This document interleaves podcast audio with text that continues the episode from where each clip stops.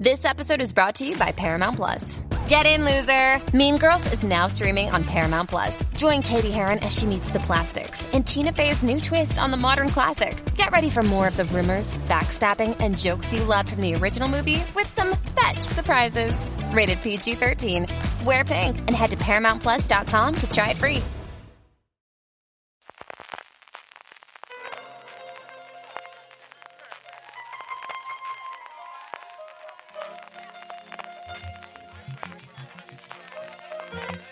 Estás escuchando Fuera de Series con CJ Navas. Bienvenidos a Streaming, el programa diario de Fuera de Series en el servidor CJ Navas tendrá las principales noticias, trailers, estrenos y muchas cosas más del mundo de las series de televisión.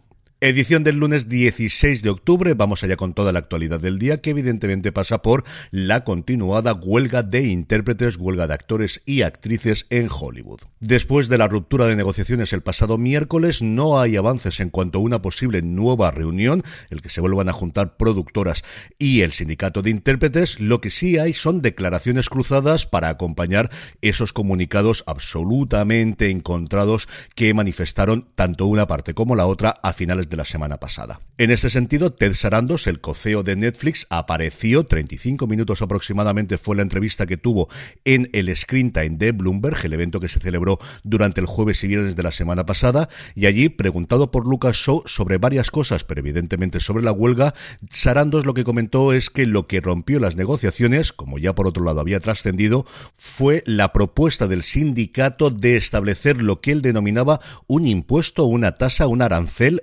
es la palabra que utilizó en inglés para pagar esa cantidad adicional por éxito y que se establecería por cada suscriptor. Sarandos decía que a estas alturas de la negociación esto era un puente demasiado grande para poder cruzarlo y que por eso se habían levantado de la mesa. Y de la otra parte, Duncan Captree Ireland, que es uno de los principales negociaciones del sindicato de intérpretes, decía que no entendía absolutamente nada, que esa propuesta, pagar una determinada cantidad, que cifraba el sindicato en 87 centavos por suscriptor, había sido una cosa que ellos habían elaborado después de que las productoras le dijesen que la propuesta inicial, que era repartir un 2% de los ingresos como residuos, como esta compensación adicional para intérpretes, no iban a llevarla adelante, y que no entendía, por tanto, cómo este cambio sobre su propuesta inicial que ellos habían hecho a demanda de las productoras era lo que habían hecho que estas últimas se levantasen de la mesa de negociaciones el pasado viernes por la tarde-noche. Durante el fin de semana ni rumores ni noticias, veremos si están funcionando los canales alternativos y las negociaciones por detrás de la mesa sin decir absolutamente nada, porque estamos a las fechas que estamos y o se llega a un acuerdo con cierta celeridad o desde luego no llegamos a tiempo para tener, aunque sea la mitad de la temporada tradicional televisiva de las cadenas en abierto, funcionando 12, 13 episodios de los tradicionales 22, 25 episodios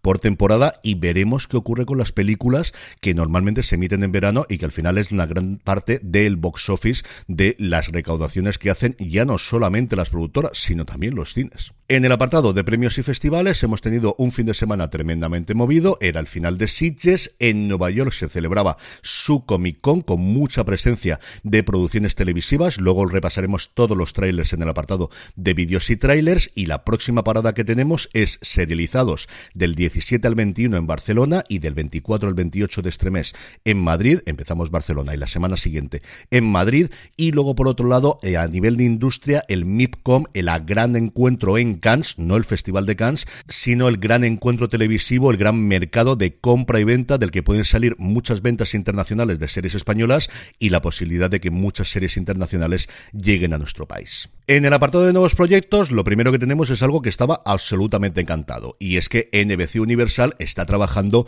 en una serie continuación, spin-off o lo que sea de Suits. El éxito de la serie en su paso por Netflix en Estados Unidos ha sido tal que, para que os hagáis una idea, ha estado 12 semanas consecutivas en el número uno de los ratings que saca semanalmente Nielsen, que es una cosa absolutamente insólita. El creador de la serie, Aaron Kors, que yo creo que ha dado más entrevistas en los últimos meses a medios americanos que durante todos los años en los que se emitió en su momento Suits en USA Network, y mira que fueron años, ya dejó la puerta abierta de, bueno, si quieren, yo siempre tuve ideas, y de hecho tenía en un cajón un guion de lo que podía ser una serie en el universo Suits, porque ahora todos son universos y todos son franquicias. El caso es que al parecer, según el Hollywood Reporter, sea a partir de este guion o sea una cosa totalmente nueva, estaría trabajando, como os digo, en una serie que no sería ni precuela, ni secuela, ni spin-off, al menos inicialmente, sino con el tono, con el ambiente en el mundo de Suits, esto es como se va a vender sin ningún género de duda, la serie y que posiblemente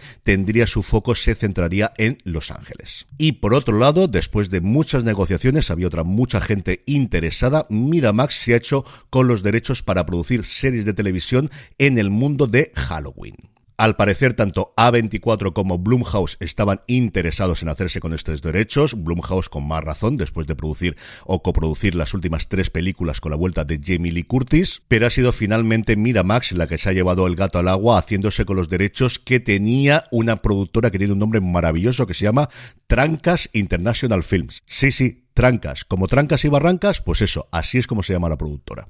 Esperaremos acontecimientos, pero esperad una serie de Halloween en cuestión de uno o dos años, eso sí, si se resuelven antes las huelgas en Hollywood.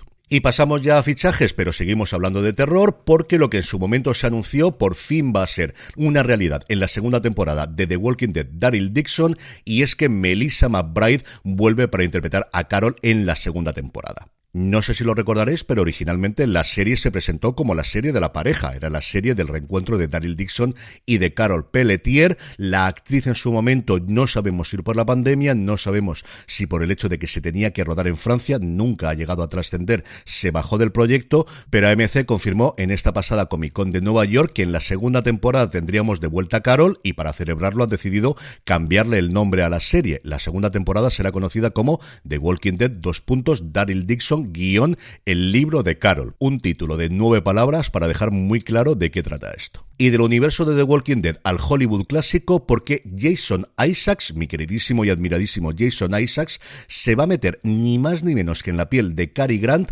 en una nueva serie que prepara ITV llamada Archie.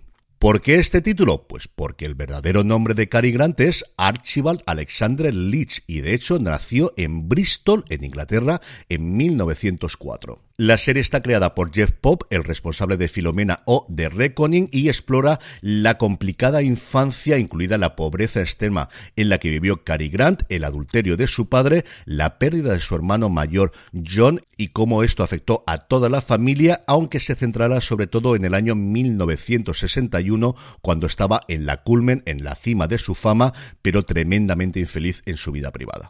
Tendrá cuatro episodios, además de Isaacs habrá otros tres actores interpretando a Cary Grant en distintos momentos de su vida y el otro nombre importante de la serie es Harriet Walter haciendo como no de madre en lo que se ha especializado últimamente evidentemente de la madre de Cary Grant. En cuanto a renovaciones y cancelaciones, basada en una historia real, ha sido renovada por una segunda temporada en Peacock, la serie de Kylie Cuoco y Chris Messina, que a pesar de contar con nombres tan importantes, tampoco es que haya tenido muchísima repercusión que a mí me haya llegado. También es cierto que es Peacock, que al final esto no es Netflix. Y en el otro lado, The After Party ha sido cancelada después de su segunda temporada, ya emitida completa en Apple TV Plus. Por cierto, tenemos razones para ver de la misma disponible en review de fuera de series. Eso sí, Sony, que es la productora productora detrás de la serie, dice que le va a intentar encontrar una nueva casa de cara a una posible tercera temporada. En cuanto a fechas de estreno, Movistar Plus estrenará la quinta y última temporada de Fantasmas, la versión original, la inglesa, que funciona muy bien, exactamente igual que funciona su adaptación americana, nos llegará, como os digo, el próximo 6 de noviembre. Y terminamos, como es habitual, el bloque de noticias hablando de industria, dos cositas rápidas. En primer lugar, Netflix quiere presencia en las calles más allá de esas intervenciones puntuales que hace o ese restaurante temporal que hicieron recientemente en Los Ángeles y ha planteado abrir a partir del 2025 lo que ellos denominan casas Netflix serán lugares que tendrán tiendas para merchandising. Ya os hablé la semana pasada cómo parece que esto lo querían fomentar en los próximos tiempos. También restaurantes con recetas de alguna de sus series y películas más populares. Y en las más grandes parece que también cines. Y esto no es un rumor, es que lo presentó el propio Ted Sarandos en esa entrevista que le hizo Lucas Shaw, que os he comentado al principio, comentando cómo iba la huelga de intérpretes y tenía hasta diapositivas preparadas, es decir, que lo tenían muy claro que era sitio donde iban a presentar esta nueva iniciativa. Las primeras que estarán en Estados Unidos se plantean que se van a abrir en 2025. Y por otro lado, la principal plataforma de streaming de la que normalmente no solemos hablar, YouTube, ha lanzado ya en el Reino Unido sus Primetime Video Channels. Es decir, lo mismo que tenemos en Prime o en Apple TV Plus, que te puedes suscribir a otra plataforma de streaming dentro del ecosistema, en este caso de YouTube, ya está disponible en el Reino Unido. Es el tercer lugar donde se lanzan, después de evidentemente Estados Unidos y Alemania. Está ya disponible Paramount Plus, Lionsgate Plus, Hayu, History Play y anuncian que dentro de muy poco DAZN. Veremos lo que tarda en llegar esto aquí a España. Yo creo que el año que viene lo tenemos aquí. Vamos ya con los vídeos y trailers, edición especial de la Comic Con de Nueva York, pero antes una pequeña pausa.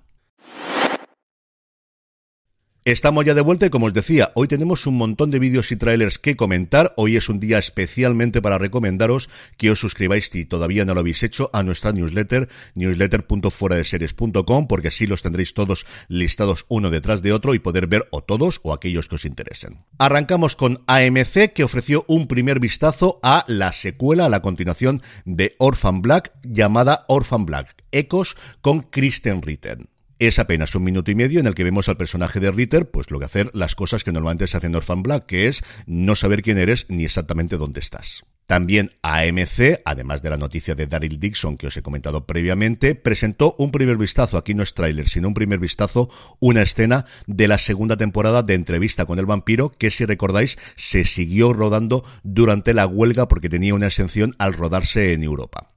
Volvemos a ver a Claudia, volvemos a ver a Luis, volvemos a ver a todos los personajes que vimos en la primera temporada, una estética absolutamente maravillosa y tengo muchas, pero que muchas ganas de ver esta segunda temporada. Prime Video por su lado lo que llevó fue series de animación. La más esperada evidentemente era la segunda temporada de Invencible, de Invincible, un trailer absolutamente pasado de vueltas como ya vimos en la primera temporada y un cast de voces que es sencillamente alucinante y luego una que yo no tenía en el radar llamada Hotel Hazbin, una serie también de animación para adultos que sigue a Charlie, la princesa del infierno, mientras se empeña en rehabilitar a demonios. El tráiler es una locura musical además, porque lo que tenemos fundamentalmente es una canción cantada por Charlie, una serie rarísima, como os digo, que yo no tenía en el radar, pero que tiene muy buena pinta lo poquito que hemos podido ver.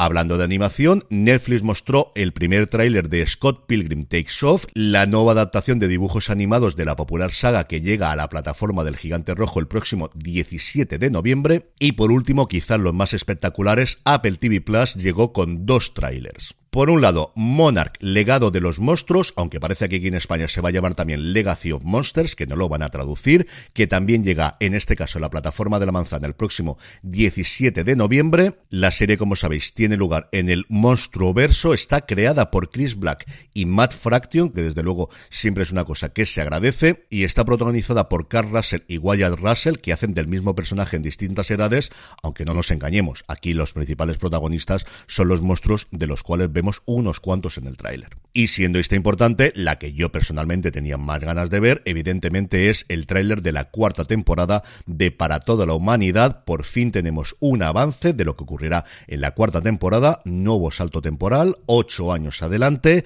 en plena colonización de Marte. La serie se estrena en la plataforma de la manzana el próximo 10 de noviembre, que no queda nada para ello. En el apartado de estrenos, hoy lunes 16, la séptima temporada de Ricky Morty en HBO Max con esos cambios por la salida de Justin Roiland en su versión original en las voces de Rick, de Morty y de varios personajes más. Como veis, un día tremendamente de dibujos animados tenemos hoy. Y terminamos como siempre con la buena noticia del día y es que este pasado fin de semana en Sitges, como yo os anuncié, se dio al conocer la ganadora en este caso del certamen Podcast para no dormir que organizaban entre Audible y ProIntel más Isla Audiovisual los productores de la audioserie. La ganadora entre las más de 250 propuestas que se presentaron al certamen ha sido Claudia García de Dios por su propuesta La Amiga Invisible, que formará parte de la segunda tanda de episodios de Historias para no dormir. Y os digo la segunda tanda porque la primera, los seis primeros episodios de Historias para no dormir, la audioserie ya está disponible en Audible con voces como la de Javier Pereira, José Manuel Seda, Fabica Secan o Alejo Sauras. Y por cierto, si quieres utilizar la prueba gratuita de Audible de 30 días, ya sabes que haciéndolo desde amazon.fueradeseries.com a ti te costará lo mismo y a nosotros nos estarás ayudando. Y con esto concluimos streaming por hoy. Hoy lunes 16 tenemos programa en directo a partir de las nueve y media de Universo Marvel, comentando el segundo episodio de Loki. Os esperamos en youtube.com barra fuera de series o si sois más de Twitch, twitch.tv barra fuera de series. Que tengáis un gran lunes y una gran semana y recordad, tened muchísimo cuidado y.